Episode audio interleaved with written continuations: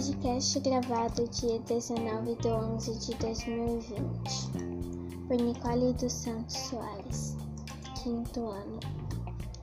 Getúlio Vargas foi perdendo aprovação e começou a ser abertamente criticado e desafiado, apesar da polícia e das leis.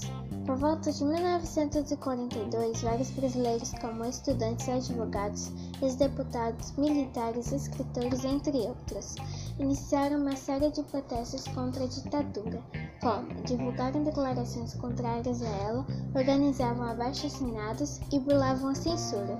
Por volta de 1944, vários políticos e cidadãos declararam-se a favor de eleições que não ocorriam no Brasil desde a implantação do Estado Novo. O primeiro ato institucional, chamado de AI-1, de 9 de abril de 1964, deu ao presidente da República o poder de anular os direitos políticos de qualquer cidadão. E além disso, o governo permitia controlar jornais, rádios, sindicatos e associações estudantis, bem como outras pessoas ou entidades que fizessem oposição ao regime. A população perdeu o direito de expressar suas opiniões e de decidir quem deveria representá-la no governo, e os que ousassem reclamar eram violentamente reprimidos. Os meios de comunicação eram vigiados pelo regime militar. Havia censura em músicas, programas de rádio, televisões, textos de jornais, revistas, concursos de poesia e toda manifestação cultural ou artística passava por uma rigorosa vigilância.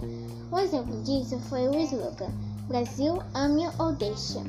A indignação por falta de liberdade provocou durante os primeiros anos da ditadura manifestação de líderes estudantis intelectuais, de mães e pais líderes estudantis, de professores, padres, artistas e de outros brasileiros que foram às vezes violentamente reprimidos.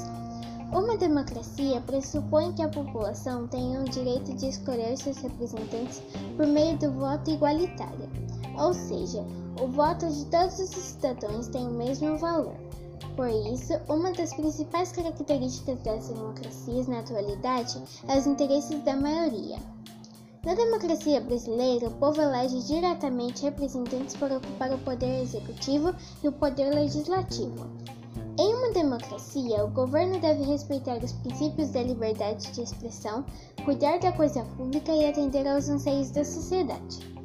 Atualmente, os habitantes do Brasil vivem em uma democracia representativa, forma de governo que foi retomada após o fim do governo militar. O processo de democratização do Brasil foi iniciado na década de 1980. Nesse período, a ditadura apresentava sinais de fraqueza e os brasileiros manifestavam-se cada vez mais a favor de eleições diretas para presidente. Isso abriu caminho para que em 1986 fossem eleitos deputados constituintes. Formou-se então a Assembleia Nacional Constituinte, que em 1988 entregou ao país uma nova Constituição.